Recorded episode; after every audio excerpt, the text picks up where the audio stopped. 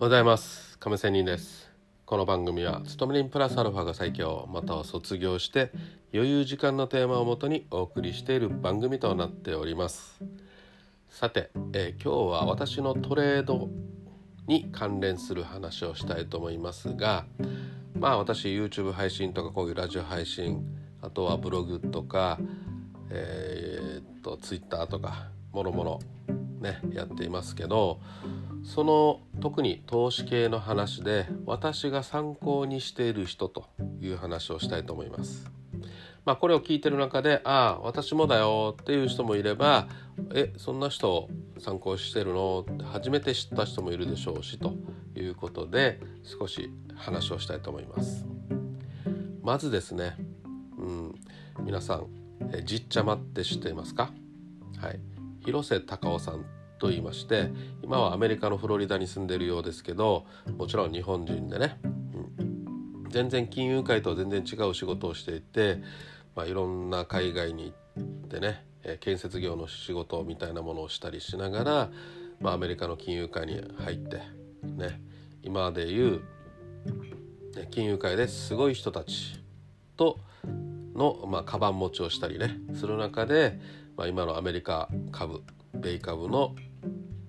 まあ、えー、こういう投資系のなんかツイッターでね、えー、いろいろ話している人っていうのがいます。まあこういうねいろんな情報とか、ね、ありますけど本当にこの人は信頼を受ける人かどうかっていうのは本当に大事なことですよね。うん、この人が言うならとかさまあ全て鵜呑みにはもちろんしてはいけないと私は常々思っていますが、まあ、自分なりに本当に尊敬する人って言いましょうかメンターっていう人でしょうかそういう人がこのねトレード、ね、金融の話ではこのじっちゃまと言われてる広瀬隆夫さんというのを参考にしています。まあノートとかねそういうのも定期的に情報を買ったりしています。で今おむすびチャンネルといってねそこでえー、配信をしていたり前は YouTube をしてたんだけど YouTube やめたということもあってね、うん。まあ、ラジオでねたまに、えー、配信したりもしています、まあ、この人のねラジオをね、まあ、そんなわけで広瀬さんを参考にしている。あと FX のトレードとしてはえっ、とこの水上紀之さんといって、まあ、この人は特に為替 FX のねトレーダーとして日本のね三和銀行で勤めていたっていう人なんですけど、まあ、この方も私は結構はい参考にしていますね。まあこの方のこのマインド的なねこういう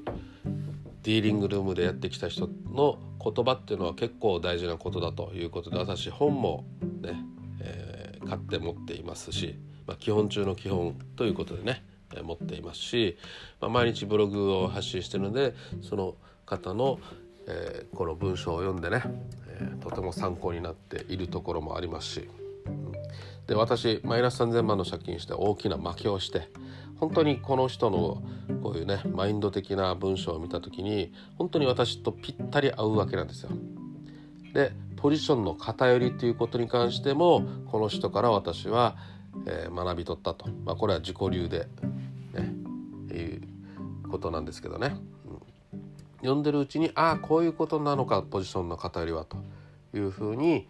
えー、分かったということもこの水上さんの、ね、書物なり文章を読んで、えー、自分なりに理解できたと落とし込めたというところでもあります。